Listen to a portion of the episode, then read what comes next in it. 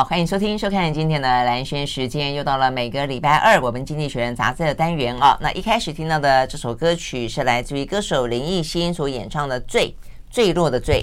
OK，好，那一样的回到呢呃现场呢，我们邀请的来宾就是我们的老朋友，也是好朋友，早安财经文化出版社的社长沈云聪。云聪早安，大家早安。好，那这一期的经济学人杂志呢，呃，有两个封面。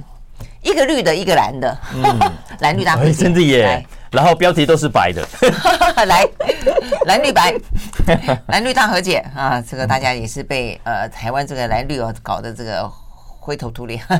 好，所以总而言之啦，啊，这个呃蓝色跟蓝色跟绿色基本上都是非常棒的颜色，嗯，还有白色也是很棒。好啦，好，那这个绿色的话呢，事实上是我们先要聊的，对不对？一个呢，这边要讲的是这个财富管理的概念。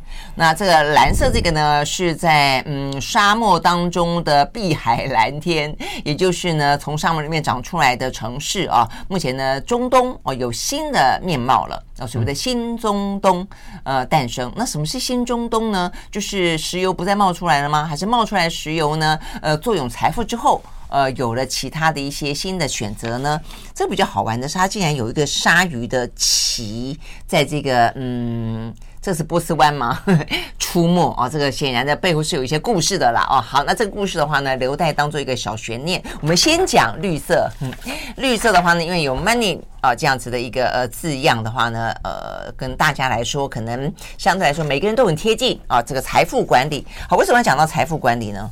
嗯，这期我们两个封面都讲啊。我们先讲绿色的这个是亚洲版的，嗯、蓝色的那个是亚洲以外其他国家的版本。哦，OK，嗯，绿色是亚洲版啊。对 OK，就就亚洲是这个封面啊。可能他觉得亚洲人最有钱、最关心钱、最爱钱，是这个意思吗？特别选了一个跟钱有关的画面。不是亚洲人储储蓄比较多啊，那是当然的，对不对？嗯，我待会给大家看几个数据啊，大家就会知道说，其实亚洲不止钱，你说什么比较多？储蓄嘛，储蓄比较多，而且而且而且有钱人。增加的速度超快，啊，很快。那是中国大陆啦，嗯，对，台台湾也有啦，台湾顶尖的那些也是很厉害啊，印度，对对对，嗯嗯，好，OK。他说呢，这个题目是为什么都没有我们？你是印度人吗？我们我们是台湾，嫁给印度人，我们台湾不是 我们跟讲台湾这个呃这些什么首富顶尖的也很有钱啊，好吧？没关系，我以后可以去印度当外佣。我看你当外佣，这个手脚那么慢。好了，来，嗯，呃，这个故事是从呃整个金融产业的变化讲起的。嗯哼，呃，大家可以想象，过去台湾不是很流行共同基金吗？嗯，但是你如果是过去，你过去啊，如果是共同基金经理人，你曾经吃香喝辣。嗯，可是渐渐的，在过去这十几二十年，你会发现你心里越来越不舒服，因为有越来越多人投资人认为，你过去说你可以打败大盘。你可以创造比大盘更好的绩效，嗯嗯、所以你要收我很高的管理经理费用。对，然后你拍起照来都很丰，都很厉害啊。然后，啊，然后让结果当然是对，结果没有啊。结果呃，长期的绩效摊下来，很多数据都已经证实，呃，传根本没有 AI 好，是不是这个意思？AI 是另外一件事。呃，anyway，至少没有比什么都没有做的大盘要来的好。嗯嗯，你看，也就是说，很多的基金经理人买进卖出，买进卖出。白忙一场，搞了半天，对，还不如整个大盘的指数。嗯，那你跟着大盘指数还有一个好处，就是因为反正不用雇人家帮你看盘，啊，不用雇人家跟你看你写研究报告，所以省下了很多的钱呢。嗯，所以指数型基金是非常便宜的一个投资股市的工具。嗯，所以造成的结果是，过去这段时间来，你看所有的这个资产。大量的从传统的共同基金涌向指数型产品。哦，这个，所以你说不是我们一般的升斗小民这样子而已，买指数型基金 ETF 是连这些那么大的这些没错，呃，财富需要管理都是这样子，没错没错。所以从二零一九年，也就是疫情前的那一年开始，全球的资产当中。指数型的资产的管理规模已经大于传统共同基金的管理规模。哦，这样子，嗯，所以造成结果是，当然你说你如果在共同基金产业，你急不急？嗯，你难不难受？嗯，很难受，所以一定要想办法找到新的出路。嗯，什么出路呢？好，今天好像被他们找到了。这一期经济封面，经济学人这个封面，呃，要谈的就是他们找到了这个新出路，叫做财富管理。嗯，Wealth Management，哎，Management。OK，OK，财富管理。对，它的大标题也叫 Growth。Industry，嗯。嗯，一个成长的产业，呃，这成长产业有两层意思，一个呢是帮你的资产成长，嗯，另一个意思当然就是他们这个产业本身正在成长。对，OK，好，那所以所谓的财富管理，就是说我不再只是投资股市而已了，不再帮你操盘而已了，而是他帮他改而成为一个帮你分配跟管理资产的角色。嗯，OK，以前你钱给我，我帮你投资这个，投资那个，然后算报酬率之后扣下我的经理费跟管理费，然后剩下给你。对对对。现在不要讲，现在你给我，我帮你来分配，然后我拿去买指数型基金，我拿去买另外一个指数型基金，然后帮你存款，帮你买债券等等。嗯。然后我帮你帮你管理，然后呃啊有税对不对？好，我帮你做节税的规划。啊，连节税都帮我做。然后你信托。哎，是不是？没错，遗产，没错，没错，赠与，没错，没错，就是就是这样。其实包括台湾在内，现在金融业者也都现在在转型改推信托概念的产品，当然政府也有帮忙在推啊。嗯嗯，所以这个是呃，经济学这一期要让我们看到的金融产业里面的一个重要的大转身。哎，那为什么啊？是因为赚的少，就是你刚刚讲跑不完、跑不赢大盘之外，是别的部分其实是有利可图的吗？当然，当然啊。Oh, okay. 为什么呢？有几个原因，他给出了几个数字啊。嗯、要知道，过去这二十年来，全球财富大幅的增加，嗯、而且增加的速度哦，比总体经济的产出还要快，嗯、特别是新兴国家。嗯，刚讲印度啊，嗯，印度呢，现在的百万富翁，美金来算的百万富翁啊。嗯两千年的时候，呃，现在是大概多少？八十四万九千，将近八十五万个美金算的百万富翁哦。嗯，光是在印度哦。你说八十几万个百万富翁啊？八十五万。嗯嗯，够够可怕吧？够可怕。这个数字，如果你跟过去比，经济学人说比两千年，也就是二十三年前，嗯，多了二十三倍。哦，嗯，而且不只是印度，非洲也是。非洲过去这段时间来，百万富翁的人数，百万富翁的人数增加了十倍。嗯，所以就换算成台币，大家都是有上亿的资产就是了，上亿的财富。是是是是。嗯，你你应该很接近吧？差不多了，您超过了，你都不知道。我偷偷的一下子就是快要嗯，可以退休了。好，所以他说，从现在一直到七年后的二零三零年，全球所流动资产的规模啊，也就是说可以交给这些金融机构去帮你管理的，将会增加一百兆。光是这段时间，一百兆会达到两百三十兆美金。嗯嗯，，OK，，嗯呀，所以这个是一个很导致他们想要呃垂涎这块市场的重要的原因。嗯嗯。但是问题是，他他们这些所谓的呃有钱人得要愿意把钱交给他管理啊。因为通常来说，你刚刚讲到回到原点，一般是就是说我想要投资股票，我找人帮我投资股票；我想要投资什么，找人帮我投资什么。但是我自己在在进行管理，进进行分配嘛。嗯。那还要把通通的资产交给你，他得要信任你啊。嗯。或者你要有够够好的绩效啊。嗯，没错，不止不止如此，而且还要划算。因为以前请你帮我操盘，你看更最早的基金，你看。呃，你一买的时候还要先收你一笔这个这个购买的费用，嗯哼，然后呃你要卖出还有一笔费用，然后中间还有每年的管理费、经理费，所以其实加起来你一百块给他，什么都还没做，可能只剩下九十五块、九十四块，嗯，真的。然后每年如果他的报酬率跟大盘一样的话，等于你倒赔的意思啊。所以这个是过去传统呃主动式的共同基金最大的困扰，但是现在它改成。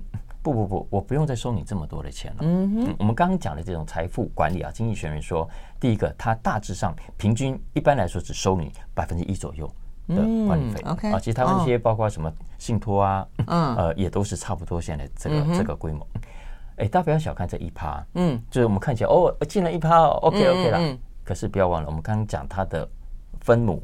嗯，它的总财富，总总财富是数以兆计的。嗯，那个一趴来说也是非常甜美的生意。嗯嗯，所以你看，这是为什么 Morgan Stanley 他已经吃下了花旗集团的财富管理部门。嗯，然后另外也吃下了那个 E Trade 的交易平台。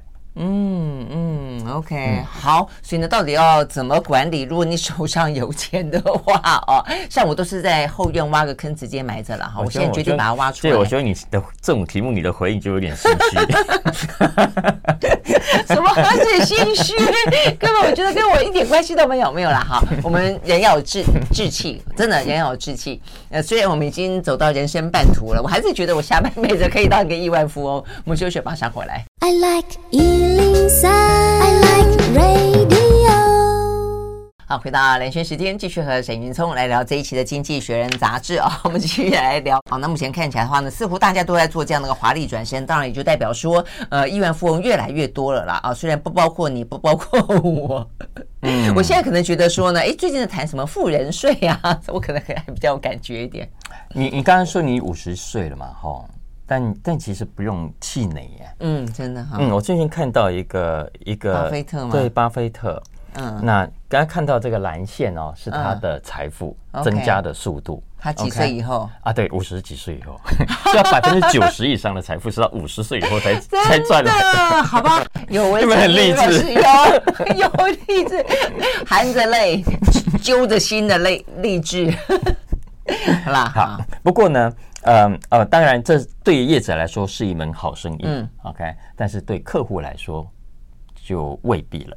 嗯哼，OK。啊，所以这个经济学人杂志要点破，因为市场什么有赚有赔，哈，过去绩效不代表未来的表现，但是他所收取的管理费是一分钱都没少的。嗯，OK，哦，所以这个是过去大家对传统金融业很负面的印象。嗯，那这一次经济学人的意思是说，金融业现在想要扭转这样的倾向，想要改变这个做法啊，就是我一烧你一烧就是了。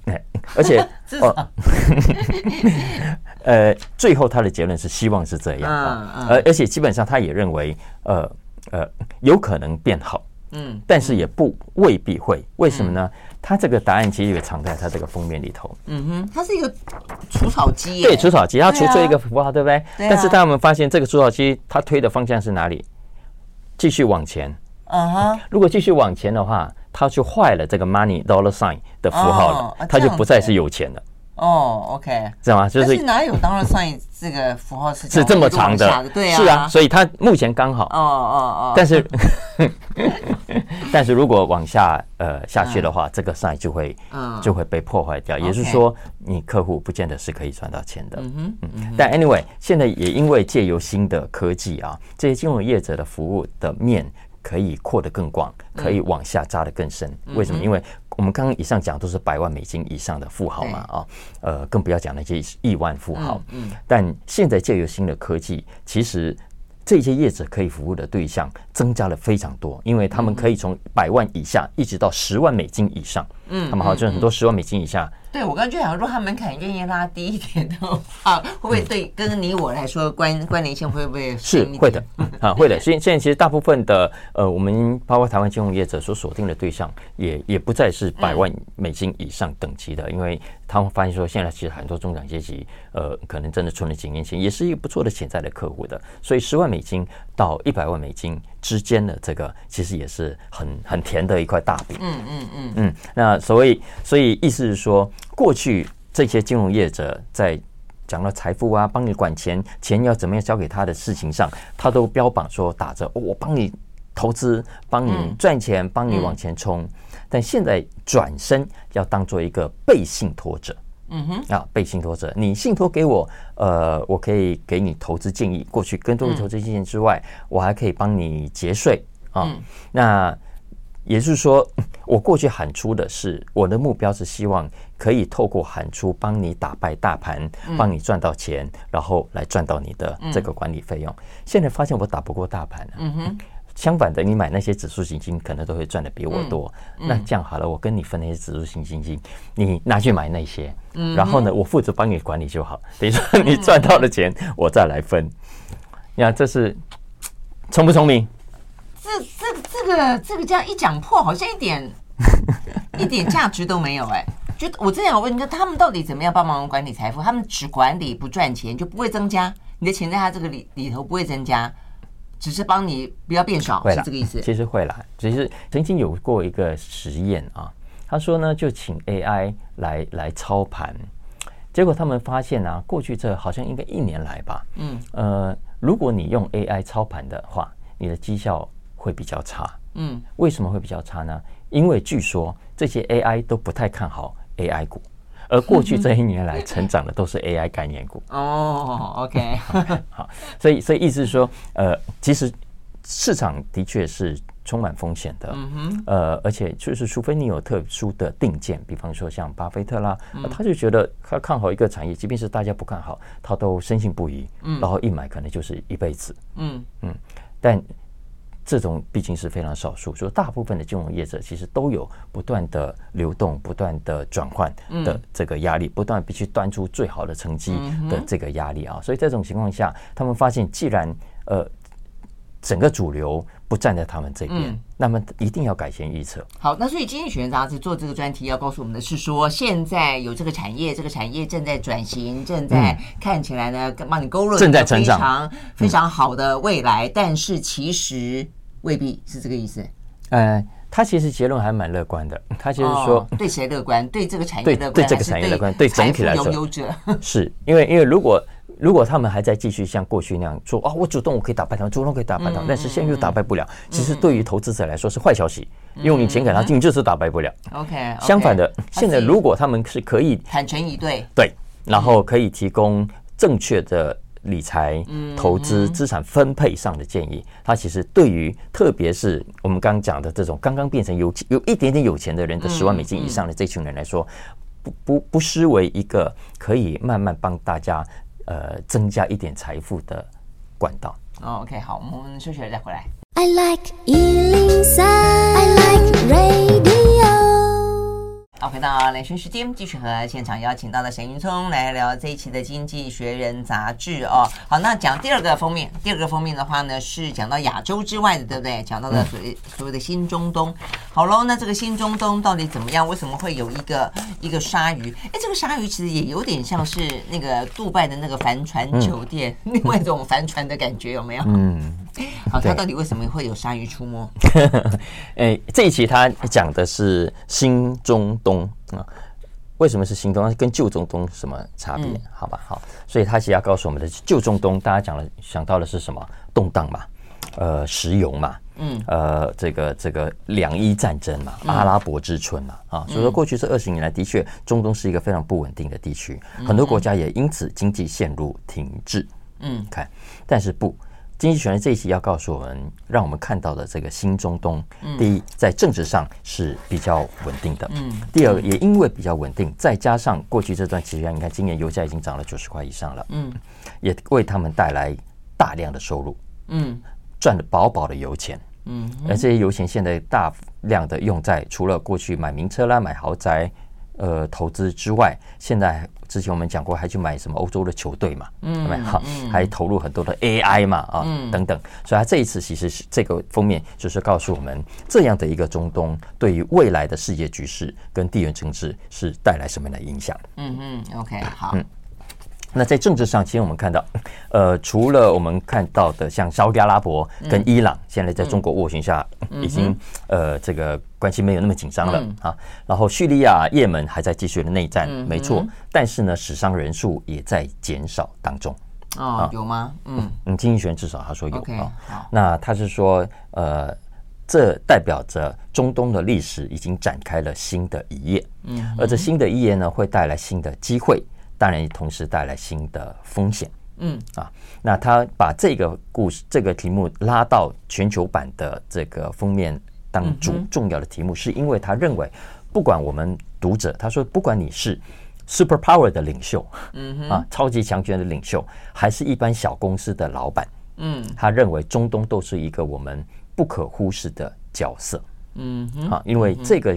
区域虽然就人口来说没有那么多，没有中国、没有印度这么举足轻重，没有印甚至不都不如印尼。嗯，因为整个中东地区的人口只占全球的百分之六。嗯，但是呢，全球的经济命脉啊，或者说全球经济的咽喉都咽喉都掌握在他的手上，他就掐着这个咽喉啊。为什么？因为第一个，原油出口它占了全球的百分之四十六。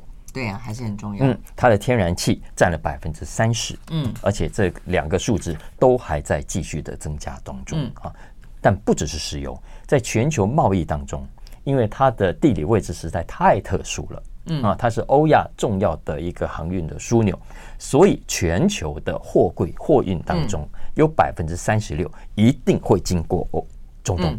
OK，空运也是，全球的空运有百分之十六也是一定会经过中东。嗯，OK，所以你可以看到。从石油到贸易，它的角色有多么的重要？嗯，而且我觉得可能是因为欧亚的关系哦，所以呢，我们可能不感觉。其实，在欧洲的话呢，有钱人就是中东的有钱人，经常喜欢去欧洲买古堡啦，买名车啦。我看过一个相关的报道哦，就是说他们他们有些就是说就是抢案频繁，通常抢案看到的就是说。呃，就是被抢的，尤其是那种观光客被抢的，十个里面至少有两三个都是来自于中东地区。因为中东地区的那些呃富豪们，不管是政或商的那个呃名媛或者那种太太们、贵妇，都喜欢带着全身什么黄金啊、钻石啊、珠宝啊，就走在路上哦，这样的一个招摇过街，所以他们还。讲了那个新闻还讲到说，他们认为呃，之所以会被抢，因为他们都很习惯财要露白就是了。所以我觉得那个景象其实是我们不不止被抢，还常常还常常被绑架。呃，被绑架嘛，哈，其实变成是我们很难想象，就我们可能没有那么感觉到中东哦，他这样的一个暴富哦，这样的的感觉。呃，但事实上在欧洲，嗯，他是看得到的有钱人在路上这样走来走去的。对我们这个社会长期以来，其实看白不看黑。就是白种人来，哎、欸，会引起我们侧目。嗯、但其实我们跟皮肤稍微更棕色、更深色的，其实都某种，我都下意识保持距离。啊，这样子吗？也不是全部人了哈，当然，我只是说普遍来说了。对，所以慢慢慢慢会要有有有改观啦，尤其是我们的所谓的当然要改观，那个已经越来越越越多了。当然要改观了，拜托。我才说我我去那个南投竹山，嗯。他们很多商店都是越南文，都是印尼文，嗯，就小小的一个镇里面，对，真的，很多，对对对，这个这当然正在正在改变啊，所以呃，这个改变是重要的。就是我们为什么？因为 我们我们讲到因为讲到中东啊，对对，讲到钱，我们刚才讲是贸易啦、石油，对不对？其实，在金融市场上，中东的角色当然重要啊。你看，光是主权基金就三兆美金，因为西方银行们都。大都流口水嘛，每年都在流。嗯，好，所以经济学人这一期是说，这个新的中东，呃，除了很重要，除了很有钱之外，他认为接下来会出现三个重要的改变。嗯哼，OK，第一个改变是安全意识的改变，他们渐渐知道未来的安全不能再靠美国嘛。嗯，你看，美国你看动不动沙乌地阿拉伯干嘛一下，他就就恫吓你，就要挟你啊，所以。新中东认为自己的安全要靠自己。嗯哼，看，所以根据国际货币基金，他说中东的出口金额当中，现在有百分之二十六是卖到印度跟中国的。嗯，也就是说，它跟这两个地区的贸易往来关系现在越来越密切。嗯嗯，相较之下是欧美的两倍。嗯，好，所以这是第一个很重要的改变。再来第二个，这个地区也要迎向未来全球的能源转型。嗯，因为我们都知道，欧美国家现在都渐渐想要减碳，嗯，然后所有的产业都朝着那个方向去规划，是，所以经济学人是说，未来这十年，也就是说，在欧洲开始产业大转型的效果发生之前，这些产油国要珍惜机会，嗯，要趁现在赶快增加产出，多累积老本，然后用来做自己国内的经济转型，嗯嗯嗯，OK，再来第三个，他发现这些新中东的改变是民意，嗯，OK。呃，其实很多的民意调查都发现，中东这些国家，呃，以前很多，包括我觉得在台湾问，所以你最想到哪个国家，最想向哪个国家？你们讲哦，北欧啊，芬兰啊，瑞典啊，反正就是要像有钱中的西方国家就对了。不，他说现在在中东你做民调，大部分的人都说，我比较想像阿拉伯联合大公国。比较想象让自己变成自我认同是。比以前强，是是不再不再是外国的月亮比较圆啊，白种人的世界比较美啊的的这样的一个心态。所以大家想想看，这种情况下，经济旋律就是说，这整个中东会慢慢的跟西方渐行渐远。嗯哼。啊，而当他跟西方国家渐行渐远，也代表着他会有更少的被迫民主化的压力。嗯哼，嗯，那在这种情况下，新中东会发生什么样的值得改变？那就开放大家讨论。嗯哼，OK，好吧，我觉得现在真的是，呃，我觉得可能是中国跟美国的拉扯力道太强。嗯、我觉得现在好多哦，这个原本的就是非欧美中嗯之外的国家，以前现在都越来越有自主意识哦，都认为我想要成为第三第三条路也好，第三个国家也第三个呃势力也好，所谓的呃全球南方也好，呃，这个就是维持一个在政治跟军事上。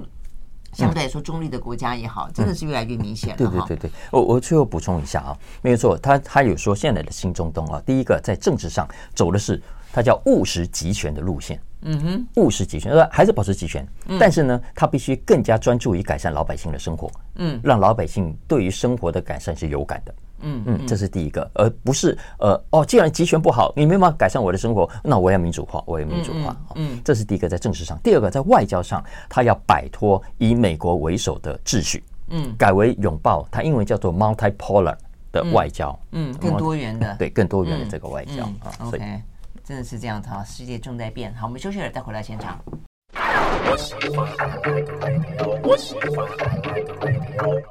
好，回到雷军时间，继续和沈云聪来聊这一期的《经济学人》杂志啊。好，那接下来的话呢，呃，讲完新东东，再回到美国聊聊他们的 CEO，这个话题还蛮好玩的哦。嗯、CEO 的呃，这个待在位置上面的时间越待越久。我觉得很好玩的一篇文章，就是谈美国的 这些 CEO。嗯，我们常常就说很多公司的大老板。呃，嗯、经理人、总经理，待了很久都不退下来。嗯，啊，不退下来，下面人哪里有机会？是啊，啊，而且他们长期的不退下来，对公司是好事还是坏事呢？嗯哼，嗯，嗯他这么一个统计啊，嗯，他说如果从美国的五百家大企业，嗯、也就是标准普尔五百大企业的成分股当中去看啊，嗯、呃，在位在 CEO 的位置上十年以上的，嗯，十年前呢，这五百家当中有三十六家。嗯哼，就是他的 CEO 待满三年，因为其实中间曾经有一度我们还讨论，不是更长寿，而是更短短命，就是很多 CEO CEO 当没几年就被踢下来，对，我们过去谈过，嗯，但那是十年前，OK，现在呢，这五百大里面啊，待满十年以上的 CEO 的公司超过五分之一，嗯哼，嗯，其中其中呃十五年以上的占了百分之十，嗯哼，还有五十家之多啊，也就是说现在这一些。平均 CEO 在位的年年数都在拉高，都在拉高。哦，OK，这这当然有有一些比较特殊的了哈，比方说刚刚讲巴菲特嘛。巴菲特已经嗯，之前当了五十三年了，我记得可能半世纪以上了。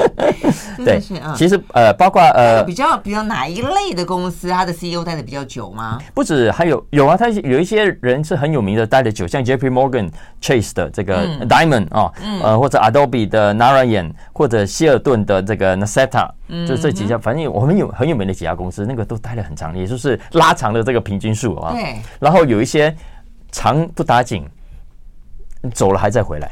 哦，最有名的就是最近那个 Disney 的 Bob Iger，OK，对，然后星巴克那个舒兹也是后来又再回国了啊，所以呃，经济学人这一期就试着探讨这个现象。那请问，呃，这些 CEO 待了这么长的时间有问题吗？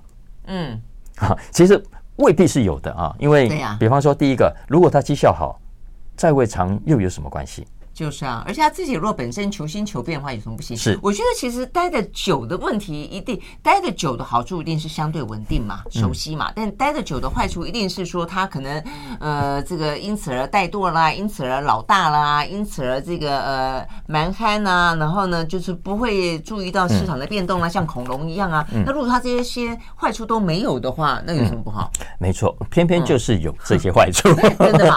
哈，就是啊。对，因为根据研究，其实 CEO 在位时间越长，是跟绩效表现有关系的。对呀、啊，一般来说会这个样子啦。嗯，经济学人这边引述啊几个研究，包括第一个是一九九一年，就是你看三十年前就有的研究，是哥伦比亚商学院这份研究就发现啊，CEO 呃在位的时间是有季节变化的。季节吗？哦，是有春夏秋冬的啊，所以春天呢，呃，跟夏天呢，是他活力最旺盛的时候。那通常也是他刚开始接任那几年。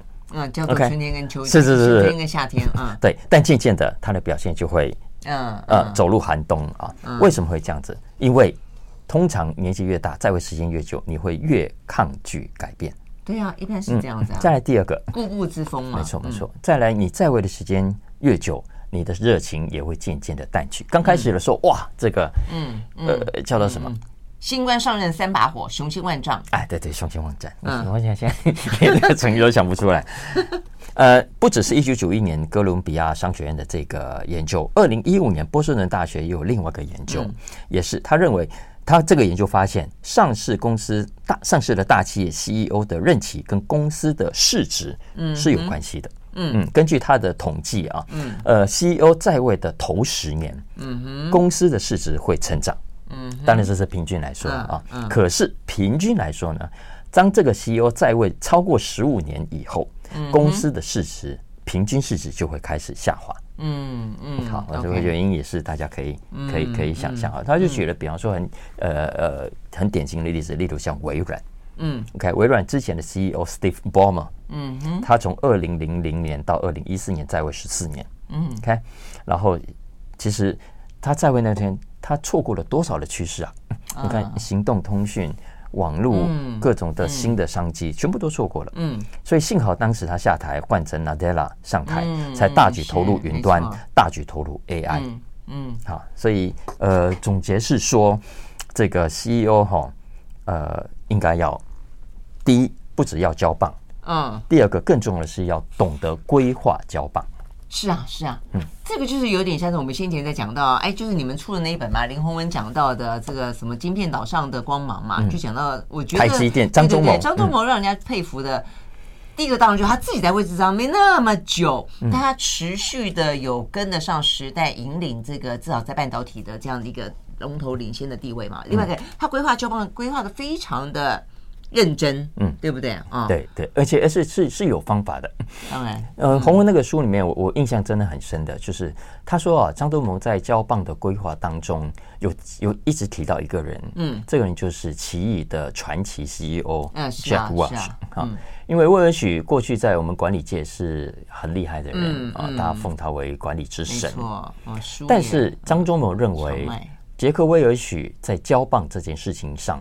没有做好，对呀，没有做好。为什么呢？因为接任的人上台之后，其他当时的竞争者通通走光光，对，后来陆陆续续都走了。对，好，那张忠谋认为，这些虽然他们没有接棒，但也是公司重要的人才。是啊，是啊。你因为一个人交接。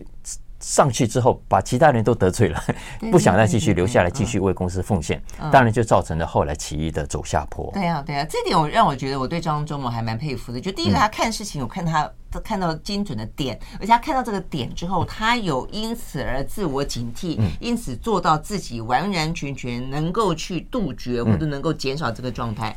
对啊，所以他就希望一个不能少嘛，而且很创新的去想办法。啊你看，一般的公司不会去想到这个方法。双手掌啊，对，双手掌，然后总裁，呃，对对对，意思是说这些虽然很非正统，对，呃，过程中你可以想象他需要多少的说服。没错，而且坦白讲，还能够持续多久？嗯，呀，没错，对不对？目前这两个是因为他是赚第一代的双手掌嘛。而且这个呃，张忠谋也还在嘛哈。那如果接下来张呃这个台台建要有要永续的话，他第二批上来的双组长还可以。呃，彼此之间谨守奋际，然后互补，然后呢相互帮忙吗？其实就未必啦，我觉得困难就蛮大的。就我觉得方法可以可以想，而且每一家公司、嗯、每一个创办人的情况，我认为可能都不一样，但开放想象。可是张忠谋这个原则给我很大的提醒。对呀、啊，哎，那所以美国他们这样的，如果从这个角度去看，所以呢？就是说，他们现在是因为找到了一个方法，能够去克服。呃，过了十年，过了十五年之后，呃，业绩也好，绩效也好，然后整个公司的活力也好，都往下走。他们找到了一个新的方法吗？嗯，他他其实其实都是提醒啊，嗯啊，因为他其实也知道要 let go，要放手是很困难的。嗯哼，你再会越久，其实你越难放手，你会越舍不得。然后你就算你下台放手之后，就会像刚刚讲的 Bob Iger 一样。你继续当太上皇，继续在董事会里面指指点点。你想对你接任的人，会不会觉得很难难受？而且美国现在有一个很不好的趋势啊，就是呢，呃，很多的创办人或者前任的 CEO 因为舍不得放手，嗯，所以呢，改为当他就算不当 CEO，嗯，他进入董事会，但是他是所谓叫做执行董事长。嗯哼，OK，他专业董事长，但是他是 Executive Chairman。哦，OK，哦，很好。等于说，所以这个其实经济学人认为这是 执行什么呢？所以认为这是不好，这所以会造成想想最后还是想要伸手进来嘛。啊，经济学说这这是不好的示范。嗯 OK，Clean Break。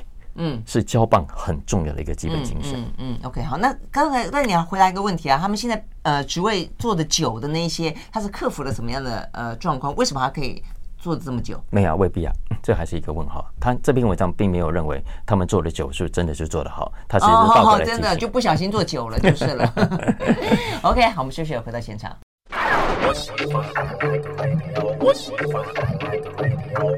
好，回到兰萱时间，继续和陈云聪来聊这一期的《经济学人》杂志。好，最后一个话题的话，呃，也是很长寿，讲的不是 CEO 待的时间长的这个长寿，讲的是产品设计的长寿。嗯，史上最长寿的嗯产品是什么？大家想想看哈，呃，有百年企业嘛，啊，但是其实很少百年产品。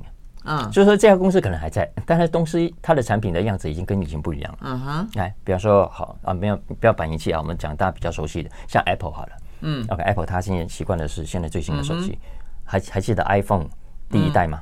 嗯，跟现在你说那个设计怎么就从头到尾都不能变的吗？啊，对，啊对，有没有这样的东西？你看我们的汽车，福特汽车，Toyota 汽车，Samsung 的手机、电视机，嗯，OK，你看以前从第一代到现在，经过科技的演变，嗯，都变得乱七八糟了，对不对？但基本上还是不脱其形吧。嗯，它是四个轮子，一个钢钢铁包在中间，但差很多，是不是这个意思？对，而且现在现在所有的业者，你看在行销上，呃，不改版啊，不推出新款，基本上就不知道怎么卖东西了啊。所以这一期经济学有篇很好玩的文章不长，它讲的是一台摩托车。